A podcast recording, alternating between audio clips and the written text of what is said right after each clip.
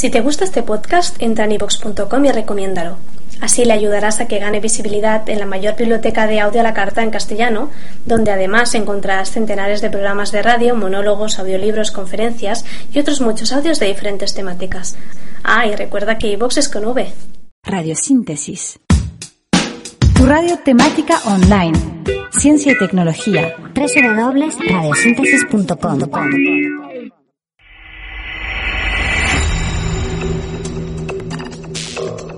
Salud Biotech.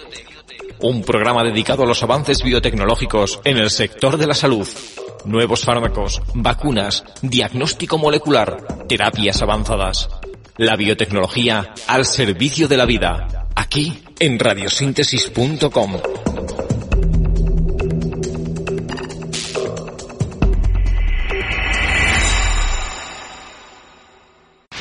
Tema destacado. Recientes investigaciones dirigidas por José Ramón Naranjo, del Departamento de Biología Celular y Molecular del Centro Nacional de Biotecnología, CNB-CSIC, en Madrid, han puesto de manifiesto que la enfermedad neurodegenerativa de Huntington podría retardar su evolución con la inhibición de la llamada proteína DREAM. Dicha proteína, cuya función depende de los niveles de calcio en las neuronas, participa en la regulación funcional de las neuronas que controlan la memoria, la plasticidad y el aprendizaje. Para conocer todos los detalles sobre este trabajo y la trascendencia del mismo, contamos con las aportaciones del propio investigador. Buenos días, doctor Naranjo, y bienvenido a Salud Biotech. Buenos días, muchas gracias. Primero de todo, ¿qué es la enfermedad de Huntington, conocida antiguamente como baile de San Vito, y a qué porcentaje de población afecta? Bueno, la enfermedad de Huntington es una enfermedad hereditaria que se transmite y se produce por una mutación en el gen de la huntingtina, precisamente llamado así en honor al, al médico que primero describió esta enfermedad. Eh, esta mutación afecta, como digo, a un solo gen, se trata de una enfermedad, por tanto, monogénica, y eh, es importante saber que se trata de una enfermedad sistémica, es decir, afecta a todas las células del organismo. El nombre popular de baile del Sambito eh, se le dio porque la patología más importante, la primera que se percibe, es un eh, conjunto de alteraciones motoras. El individuo, el paciente, presenta trastornos en la motilidad. Ello se debe a que, si bien todas las células del organismo están afectadas, las que primero y más sufren son unas neuronas del cerebro, del eh, cuerpo estriado en concreto, que se llaman neuronas espinosas de pequeño tamaño, que por una razón que todavía no se entiende totalmente son las que primero eh, eh, sensan el problema y las que al morir generan el proceso de alteración motora. Eh, se trata de una enfermedad rara, eh, respondiendo a la segunda parte de tu pregunta.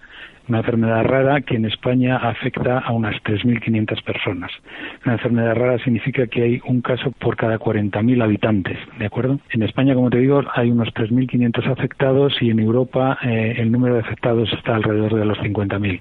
¿Cuáles son las líneas básicas de la investigación que han venido dirigiendo y las conclusiones más importantes obtenidas? Eh, mi grupo de trabajo, desde hace ya una serie de años, eh, se ha centrado en el estudio de los mecanismos que controlan la expresión de los genes. En concreto, en neuronas nos hemos centrado en los mecanismos que eh, son sensibles a los cambios de calcio en las neuronas. En la enfermedad de Huntington, ambos procesos están muy afectados. Tanto el proceso de expresión génica en general está tremendamente afectado y, en particular, todos los genes que controlan homeostasis de calcio, es decir, el equilibrio básico de calcio en el organismo, se ven muy afectados en esta enfermedad. Por tanto, el paso de nuestra investigación al estudio de esta patología parecía lógico en base a nuestra experiencia previa. La clave de las buenas expectativas que se han generado con esta investigación reside en la denominada proteína DREAM. ¿Cuál es su funcionamiento y por qué puede resultar tan decisiva en el tratamiento de esta enfermedad? Bueno, eh, la proteína DRIN es un represor transcripcional y eso significa es una proteína que en el núcleo está controlando la expresión de, genes, ¿vale? Es una proteína que se regula por calcio, dependiendo de los niveles de calcio en la neurona, vamos a tener una actividad de, esta proteína eh, específica Y la importancia de, esta proteína DRIN en Huntington está en que hemos eh, visto que tanto en pacientes con esta enfermedad como en ratones transgénicos que son modelos de esta enfermedad, la proteína DRIN está alterada. Tal y como comentabas, hasta ahora el estudio ha sido exclusivamente probado en ratones. A partir de ahora, ¿qué pasos se van a seguir para su futura aplicación en humanos? Sí, efectivamente. Nuestra evidencia actual, tanto genética como farmacológica, eh, se limita al modelo de trabajo en el laboratorio. Si bien también, como he comentado antes, tenemos resultados de, muestras tomadas de pacientes en las que hemos visto que en los pacientes eh, hay una alteración de los niveles de la proteína DRIN. En cuanto a los pasos futuros, tenemos previsto hacer un estudio piloto a nivel clínico con un número limitado de pacientes. Disponemos de fármacos inhibidores de la proteína DRIN y en principio alguno de ellos es posible su aplicación en clínica en humanos. Entonces, en este momento estamos pendientes de iniciar este estudio piloto con pacientes y a la vez estamos colaborando con un grupo de química médica del Instituto de Química Médica del Consejo Superior de Investigaciones Científicas para desarrollar fármacos similares a los que tenemos pero con una mayor potencia con un mejor perfil terapéutico para su posible aplicación clínica. Y aunque puede resultar difícil, ¿en cuánto tiempo se podrían tener datos sobre los resultados de estos ensayos? Bien, si como esperamos eh, podemos iniciar el, estudio piloto dentro de, este año, en este otoño, pues eh, el estudio tardaríamos como seis, nueve meses en tener resultados preliminares de si el fármaco funciona en humanos. Eh, entonces podríamos estar hablando de, aquí al verano del 2013 para tener indicios. Y después de estos ensayos, ¿qué ocurre? Es decir, ¿se diseñaría algún tipo de tratamiento para mejorar la situación de las personas que sufren este mal? ¿Qué se haría? Bueno, si efectivamente, como deseamos, por el bien de todos, el tratamiento es eficaz, esto ya queda en, manos de los clínicos, de las regulaciones de, medicamentos para su, licenciamiento y su aplicación en clínica humana. Eh, digamos, esto sería eh, una perspectiva muy optimista esperamos que haya buenos resultados. Si los resultados son mejorables y tenemos que diseñar nuevos fármacos análogos, pues ya los plazos se podrían ampliar un poquito más. Pero bueno, todo dependerá de cómo salgan los resultados en el ensayo piloto. Ya para acabar, ¿este trabajo podría tener alguna utilidad también en otro tipo de enfermedades neurodegenerativas? En principio, hay muchos mecanismos moleculares que son comunes a todas las enfermedades neurodegenerativas. Entre los mecanismos comunes, por supuesto, está el, daño mitocondrial, el estrés oxidativo y eh, también, como no, eh, la regulación de la homeostasis de calcio.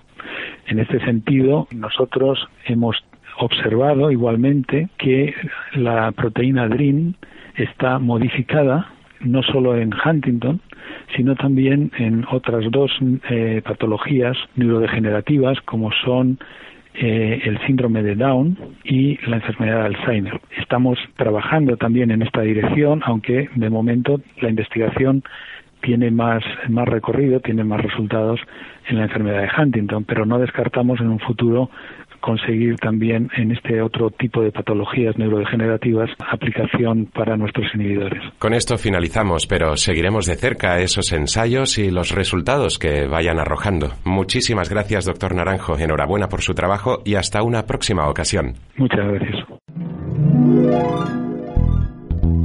Estás escuchando tu radio temática online.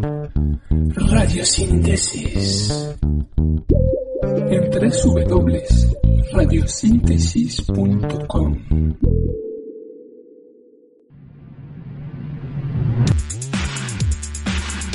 En la Universidad Politécnica de Madrid puedes estudiar la carrera que estabas buscando, Ingeniería de Materiales. Un grado de cuatro años lleno de salidas profesionales, adaptada a Europa con intercambios con los mejores centros europeos, con enseñanzas en inglés y prácticas en empresas. ¿Sabías que los ingenieros de materiales son los segundos mejor pagados en Estados Unidos? Estudia en la universidad de más prestigio en ingeniería y consigue un puesto de trabajo de alto nivel tecnológico y responsabilidad. Estudia cómo diseñar y fabricar materiales avanzados para aeronáutica, Fórmula 1 o bioingeniería. Estudia ingeniero de materiales en la Universidad Politécnica de Madrid. Infórmate en www.mater.upm.es slash materiales o en www.upm.es. Radiosíntesis apoya la nueva titulación de ingenieros de materiales de la Universidad Politécnica de Madrid. Noticias y eventos Biotech.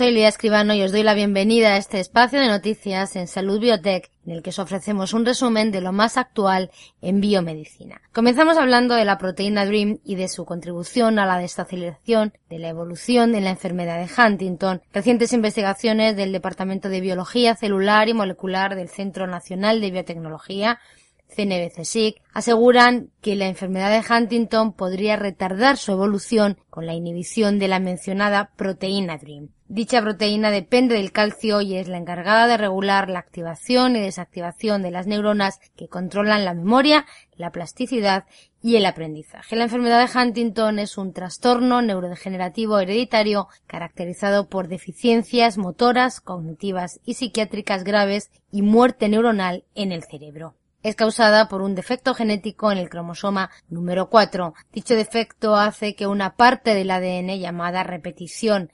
CAG ocurra muchas más veces de lo que se supone que debe ser. Normalmente esta sección del ADN se repite de 10 a 28 veces, pero en una persona con la enfermedad de Huntington se repite de 36 a 120 veces. El equipo de investigadores dirigido por el profesor José Ramón Naranjo ha dado con una molécula que al unirse a la proteína DRIN inhibe sus efectos. Según Naranjo, lo que han descubierto es que DREAM es un factor importante en la enfermedad de Huntington porque cuando la neurona del individuo enfermo empieza a detectar la proteína huntingtina mutada, desarrolla una serie de mecanismos de protección. Uno de estos mecanismos es regular la proteína DREAM a la baja y a partir de ahí desarrollar fármacos para bloquear la actividad de la proteína mimetizando el mecanismo endógeno de protección. Hasta ahora el estudio ha sido exclusivamente probado en ratones, pero se está a la espera de conseguir la financiación de una fundación americana para hacer un ensayo piloto clínico en España con pacientes de Huntington. Seguimos con una novedosa vía para intentar la anticoncepción masculina, una molécula que va directamente a las células productoras de espermatozoides y las bloquea. Eso es sintetizando mucho lo que han desarrollado un grupo de investigadores estadounidenses y han probado con éxito en ratones. Su originalidad radica en el modo de acción distinto al de otros productos cuya diana se centra en las hormonas masculinas y su principal inconveniente reside en trasladar los resultados a humanos. De momento los científicos muestran su entusiasmo por haber encontrado un método de infertilidad reversible y aparentemente sin efectos secundarios. Con las iniciales JQ1, la prometedora molécula inhibe la acción de una proteína que es esencial para las células espermáticas. Sin ella, se merma la actividad en el interior del testículo. Para conocer su eficacia y posibles efectos no deseados, los investigadores probaron la administración diaria de JK1 a diferentes dosis en una serie de ratones. Las inyecciones diarias de 50 miligramos por kilo durante 3 a 6 semanas tuvieron un efecto en la cantidad de esperma producido y en su movilidad. En concreto, se logró reducir un 75,4% el volumen testicular, el número de espermatozoides disminuyó 4,5 veces y su movilidad se alteró en el 95% de ellos. Un nuevo asunto, un equipo de científicos de la Universidad de Sheffield en Gran Bretaña ha descifrado un conjunto de proteínas que podría ser clave para tratar una amplia gama de problemas crónicos de salud. Entre ellos se incluyen la enfermedad de la motoneurona, la distrofia miotónica y varios tipos de cáncer. Los investigadores han descrito en su nuevo estudio cómo un complicado conjunto de proteínas llamado TREX actúa a modo de pasaporte para la transferencia de los modelos celulares que crean las proteínas esenciales para la vida. El profesor Stuart Wilson explica que la producción de proteínas es una parte esencial de la vida para todos los organismos. Este proceso consiste en la lectura del código genético y en la conversión de este en un mensaje que se decodifica para producir la proteína. Los investigadores han demostrado cómo las proteínas TREX proporcionan una marca en el ARNM que actúa como el pasaporte que abre la proteína transportadora NXF1. Este ARN mensajero es el ácido ribonucleico que contiene la información genética procedente del ADN para la síntesis de proteínas. El mencionado proceso permite aterrizar en el ARN-M y transportarlo al citoplasma para crear proteínas. Según los expertos, esta nueva información podría utilizarse para resolver los problemas en el transporte del ARN-M que causan enfermedades mortales. Cambiamos de tema. Un equipo liderado por científicos de Estados Unidos y los Países Bajos ha descrito tres anticuerpos humanos que ofrecen una amplia protección contra las cepas del virus de la gripe B. Anteriormente, el mismo equipo había encontrado anticuerpos ampliamente neutralizantes contra las cepas de gripe A. El aislamiento de estos nuevos anticuerpos abre el camino a los investigadores para desarrollar un tratamiento universal contra la gripe basado en anticuerpos destinado a su aplicación en infecciones graves o para proteger al personal de los hospitales durante un brote. Es importante destacar que estos anticuerpos pueden proporcionar pistas clave para el diseño de una vacuna universal contra la gripe activa, diseñada para proteger a largo plazo contra el virus de la gripe y no solo contra las cepas de cada temporada. Uno de los anticuerpos recientemente descubiertos será de especial interés para los investigadores de la gripe, ya que parece proteger contra todas las cepas de gripe A y B. El virus de la gripe B se considera menos peligroso que el de la gripe A y ha sido estudiado con menos intensidad dado que posee menos capacidad para mutar y ocasionar cepas pandémicas letales. Sin embargo, el virus de la gripe B representa una parte significativa de la carga de la gripe anual en los seres humanos. Hablamos ahora sobre un prometedor avance. El mecanismo que hace al cáncer resistente a quimioterapia podría conducir al desarrollo de terapias más eficaces. La resistencia del cáncer a la quimioterapia puede ser letal para los pacientes con tumores sólidos como los de mama, próstata, pulmón y colon que se han propagado a través del cuerpo. Ahora, un equipo de científicos dirigido por el Centro de Investigación del Cáncer Fred Hutchinson en Estados Unidos ha descubierto un factor clave que impulsa esta resistencia y que podría mejorar la eficacia de las terapias. En la nueva investigación su principal autor, Peter Nilsson, y sus colaboradores descubrieron que un tipo de célula no cancerosa y normal, el fibroblasto, que se encuentra cerca del cáncer, daña el ADN y estimula el crecimiento del cáncer cuando es expuesto a la quimioterapia. En concreto, la quimioterapia hace que los fibroblastos produzcan una proteína llamada WNT16B cerca del tumor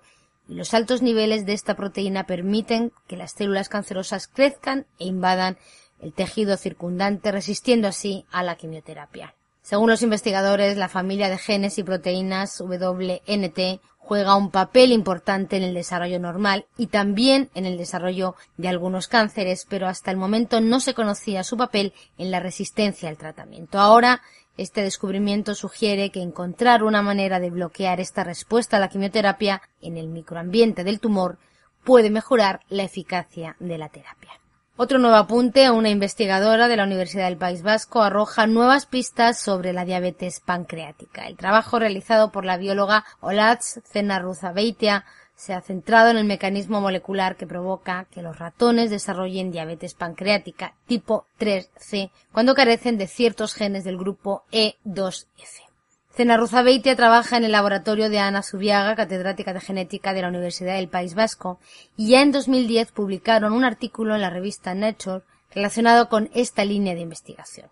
Ahora se han descrito las claves de este proceso. Según explica, Zenarruzabeitia hace algunos años privaron de los genes e2F1 y E2F2 a los ratones y vieron que esto desencadenaba una atrofia pancreática, es decir, el desarrollo de la diabetes y una muerte prematura. Con este nuevo estudio se ha ahondado en el mecanismo molecular que explica el porqué. La investigadora señala que cuando faltan el E2F1 y el E2F2, el ADN se replica en exceso y el hiperreplicado daña el ADN, activando la vía del gen P53, es decir, haciendo que se exprese más. Este gen provoca la muerte celular programada y la aparición de alteraciones. Por lo tanto, según concluye la investigadora, la falta de E2F1 y E2F2 combinada con el gen P53 tiene mucho que ver en el desarrollo de la diabetes pancreática. Una noticia más desde que en 1928 se descubriese la penicilina y con ella el primer antibiótico como tal de la historia, se pensó que por fin se había llegado a la solución contra muchas enfermedades infecciosas tales como la sífilis o la neumonía. Pero con el paso del tiempo y el abuso de muchos antibióticos, estos malos han ido evolucionando hasta ser inmunes a muchos fármacos, lo que ha causado la alarma en muchos países que se ven afectados por bacterias que no pueden combatir. Pero ahora un estudio realizado por numerosos investigadores estadounidenses en animales de laboratorio y sangre humana ha puesto el foco en una vitamina natural, la nicotinamida, más comúnmente conocida como vitamina B3, en su estudio, los investigadores probaron con diferentes dosis de esta vitamina para ver si surtían algún efecto contra infecciones por estafilococos resistentes a los antibióticos que más se están incrementando en todo el mundo, y en especial el Staphylococcus aureus, origen de una amplia gama de enfermedades de todo tipo que van desde las relativamente benignas cutáneas hasta la neumonía. Los investigadores han explicado que para su experimento utilizaron megadosis, es decir, dosis de niveles terapéuticos que van mucho más allá del nivel de vitamina B3 que podemos encontrar de forma natural en los alimentos o en la típica forma de suplementos, aunque el siguiente paso es comprobar su eficacia en los humanos. De confirmarse los primeros resultados, estaríamos hablando de algo potencialmente importante. Esto podría proporcionar una nueva forma de tratar las infecciones por estafilococos que pueden ser mortales y se pueden utilizar en combinación con los antibióticos actuales. Un penúltimo asunto, la ciencia consigue un nuevo avance para evitar el crecimiento del cáncer de pulmón. El grupo de supresión tumoral del Centro Nacional de Investigaciones Oncológicas, liderado por Manuel Serrano, ha descifrado una de las rutas moleculares empleadas por las células de cáncer de pulmón y a partir de esta información ha identificado un fármaco en fase experimental que bloquea el crecimiento de estos cánceres en ratones. Este crucial avance abre nuevas expectativas para el tratamiento de una enfermedad que representa una de las más graves. Concretamente, en España se registran más de 20.000 defunciones por cáncer de pulmón cada año. Descifrar con exactitud el mecanismo que utilizan las células tumorales para crecer y diseminarse por el organismo representa aún hoy uno de los mayores desafíos de la ciencia. A finales de la pasada década se descubrió que la proteína de NOC participa en el desarrollo de cáncer de páncreas y de pulmón, lo que la ha convertido en un foco activo de investigación para combatir estas enfermedades. En el mencionado estudio se ha identificado una ruta molecular por la que Notch regula la proliferación de las células del cáncer de pulmón, lo que representa un elemento clave en la formación de este tipo de tumores. El bloqueo de esta ruta evita el crecimiento de los tumores sin producir efectos secundarios importantes. Los ensayos terapéuticos paralelos en ratones y humanos se denominan ensayos coclínicos y son la última frontera en la investigación biomédica. Finalizamos con un recordatorio del importante evento que tendrá lugar en Bilbao entre los próximos días 19 y 21 de septiembre, BioSpain 2012. El encuentro internacional que cada dos años celebra el sector profesional del entorno de las biociencias y la biotecnología promovido por la Asociación Española de Bioempresas, ASEBIO. Las cifras de participantes registrados en las diferentes actividades de BioSpain alcanzan los 1.450 profesionales y 750 empresas procedentes de 25 países. Terminamos aquí este espacio de actualidad biosanitaria y os invitamos a seguir informados en nuestro próximo espacio de noticias de Salud Biotech. Tu radio temática online. Ciencia y tecnología. www.radiosíntesis.com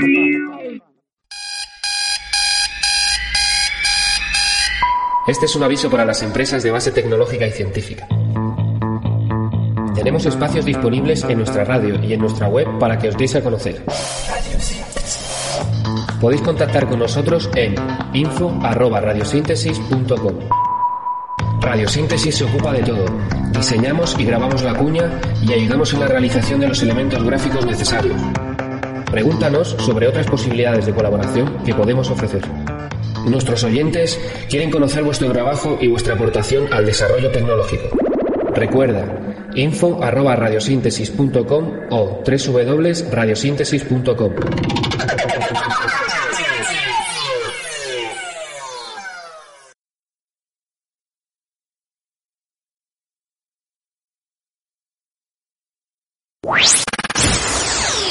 Biotecnología empresarial.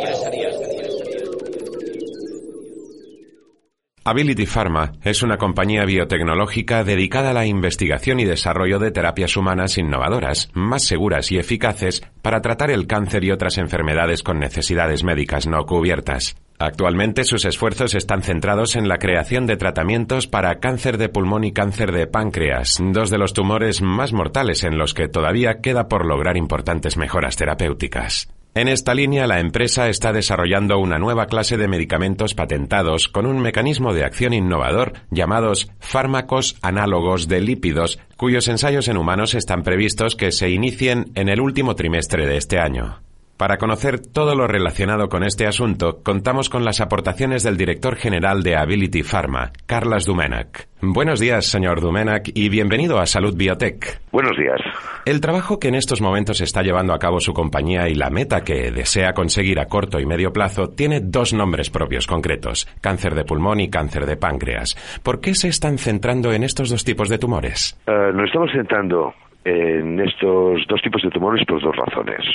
Una, y la más importante, es porque se trata de dos indicaciones, de dos tipos de tumores, de dos tipos de cáncer, en los que hay una gran insatisfacción con los tratamientos actuales. En este momento, la mortalidad por cáncer de páncreas a los dos años está situada al 95%, es decir, una supervivencia de solo del 4 o 5%. Y en el caso del cáncer de pulmón, especialmente el, cáncer de pulmón no microcítico, la supervivencia también es muy baja, un poco más alta que en cáncer de páncreas, pero también muy baja. La mortalidad a los 5 años está situada en un 85-90%, entre 85 y 90%. Eso es una razón muy importante para que nos centremos en estos dos tipos uh, tumorales. Esto no quiere decir que nuestras moléculas no tengan efecto o no puedan tener efecto en otros tipos de cáncer. Uh, lo que pasa es que también nosotros nos preocupamos en poder llegar cuanto antes a comercializar nuestros productos y ofrecer estos nuevos tratamientos a los pacientes. Y esto es mucho más fácil si conseguimos demostrar eficacia en tipos tumorales que tienen en estos momentos pocas alternativas de tratamiento. Los candidatos a convertirse en los futuros fármacos para el tratamiento de estas patologías pertenecen a una nueva clase de medicamentos patentados denominados fármacos análogos de lípidos. Explíquenos las características y potencialidades de este tipo de fármacos. Estamos desarrollando unas moléculas que son totalmente novedosas. Es decir, no hay nada en este momento en el mercado que uh, sea similar a lo que nosotros estamos desarrollando. En estos momentos, pues hay muchas moléculas pequeñas uh, comercializadas, hay también proteínas, hay también péptidos, pero en estos momentos no hay ninguna molécula que sea un lípido que esté indicado para el tratamiento del cáncer. Entonces, nuestras moléculas son moléculas de síntesis química que son análogos, es decir, que se parecen mucho a moléculas que existen en la naturaleza y que existen en las células especialmente a nivel de membrana celular. Entonces, estas moléculas, al ser tan parecidas a las moléculas naturales, tienen una muy baja toxicidad. Aparte de esto, en los últimos meses, en colaboración con el doctor Lizcano de la Universidad Autónoma de Barcelona, hemos estado investigando el mecanismo de acción concreto por el que desarrollan su efecto antitumoral. Y hemos comprobado que nuestras moléculas inhiben dos mecanismos que son mecanismos que han demostrado que son efectivos para controlar el crecimiento de las células tumorales. En concreto, nuestras moléculas actúan como inhibidores de un complejo de señalización que se llama mTOR. En concreto, inhibimos tanto mTOR1 como mTOR2, lo cual nos diferencia de otras moléculas que están en este momento en desarrollo. Y aparte de esto, también inhiben una enzima muy importante para la síntesis del DNA, que es la dihidrofolato reductasa. Durante la experimentación preclínica realizada con ratones, todas las moléculas candidatas a fármaco obtenidas han mostrado ventajas significativas en comparación con la quimioterapia convencional. Háblenos de estas ventajas. La principal ventaja es la ausencia de toxicidad. Hemos visto que los animales que han sido tratados únicamente han mostrado una ligera pérdida de peso durante los primeros 15 días de tratamiento que han recuperado luego eh, al cabo de una semana. Y no han tenido ningún otro tipo de molestias, no han tenido diarreas, no hemos encontrado uh, inmunosupresión, uh, es decir, estamos con unos niveles de seguridad muy elevados y en cambio tenemos una eficacia similar o superior a productos como el docetaxel o como la gencitabina que son productos uh, anticáncer que son muy eficaces pero que en cambio tienen grandes problemas de toxicidad. Aparte de esto hay otro punto importante y es que nuestros productos son de administración oral. Uh, la mayoría de los productos de tratamiento anticáncer uh, o los de quimioterapia son inyectables, intravenosos, en cambio nuestro producto es vía oral.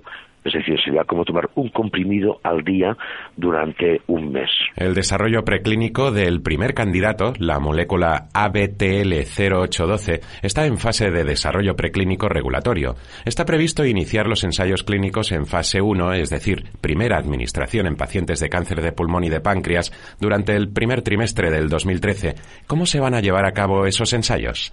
Sí, en estos momentos tenemos en curso el penúltimo estudio toxicológico en animales, que son los dos estudios principales que se necesitan para poder empezar a administrarlos a personas. Es decir, tenemos que mostrar que son seguros animales con el fin de no perjudicar la salud de las personas a las que vamos a tratar. Entonces, estamos en estos momentos haciendo el estudio de 28 días de administración crónica en ratas y iniciaremos de aquí un mes y medio el estudio en perros, este mismo estudio de 28 días de tratamiento continuado. Esto nos va a permitir que a finales de este año Uh, en diciembre podamos ya solicitar el permiso a las autoridades sanitarias para empezar el tratamiento a pacientes. También en paralelo, los hospitales tendrán que pasar y aprobarlo en sus, en sus comités éticos.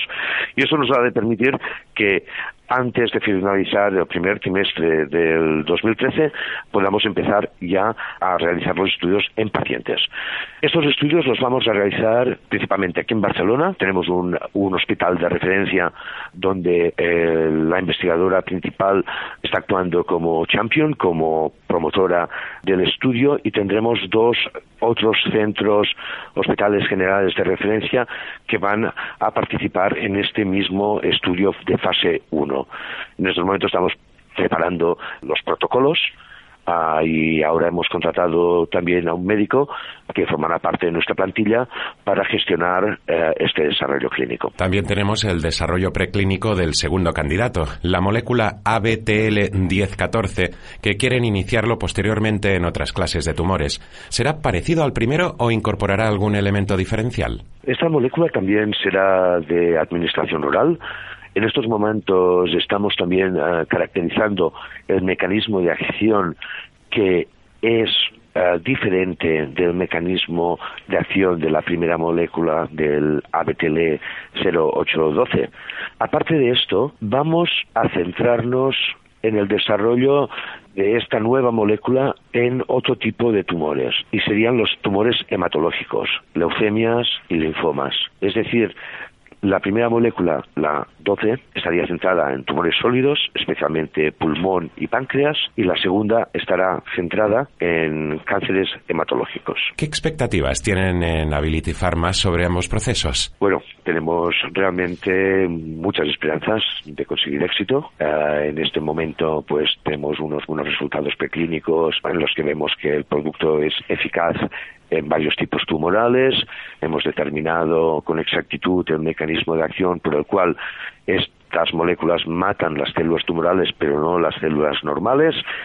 Y luego ahora estamos en el punto en que tenemos que comprobar que esta baja toxicidad que hemos visto en estudios preliminares se cumple en los estudios de 28 días de toxicidad en perros y, ratas. Nosotros creemos que en estos momentos tenemos pocas probabilidades de fracaso y que vamos en buen camino para poder iniciar los ensayos clínicos tal como está, está previsto durante el primer trimestre del 2013. Evidentemente, cuando empecemos con humanos, pues evidentemente tendremos un periodo largo de evaluación en pacientes para ver si realmente lo que hemos visto en modelos animales se cumple también en personas. Nosotros y nuestros inversores tenemos confianza en que esto sea un éxito, si no, no estaríamos nosotros uh, invirtiendo nuestro tiempo y nuestro dinero en unos proyectos que no tuvieran este, este potencial de éxito. Estaríamos cerca entonces de la consecución de nuevos tratamientos susceptibles de ser aplicados en un futuro no muy lejano y con óptimos resultados a personas que padecen este y otros tipos de tumores? A ver, los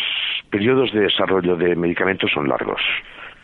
Entonces, durante el 2013 realizaremos el ensayo fase 1 en pacientes que son pacientes que ya han sido descartados para continuar tratamiento farmacológico y que únicamente entran en, en estados de tratamientos paliativos. Esto será durante un año. Durante el 2014 ampliaremos esta, esta muestra con pacientes que no estén en situación tan grave y muy probablemente durante el 2015 podremos hacer ensayos clínicos ya mucho más grandes con el fin de conseguir una aprobación del producto en el 2016 o 2017. Es decir, estamos en estos momentos a cuatro o cinco años vista de poder tener este medicamento a disposición de todos los pacientes de cáncer. Le agradecemos, señor Dumenech, sus explicaciones sobre un trabajo que, sin duda, genera mucha esperanza y le invito a compartir con nuestros oyentes otro momento para que nos mantenga al día sobre los avances logrados. Muchas gracias y hasta pronto. Muchas gracias.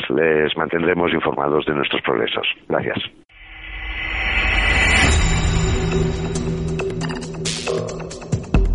Hasta aquí el programa de hoy de Salud Biotech. Recuerda, programa que está dedicado en su totalidad a los avances biotecnológicos en el sector de la salud. La biotecnología al servicio de la vida en radiosíntesis.com a través de Salud Biotech. Si tenéis consultas o sugerencias, no dudéis en escribirnos a saludbiotech@radiosíntesis.com.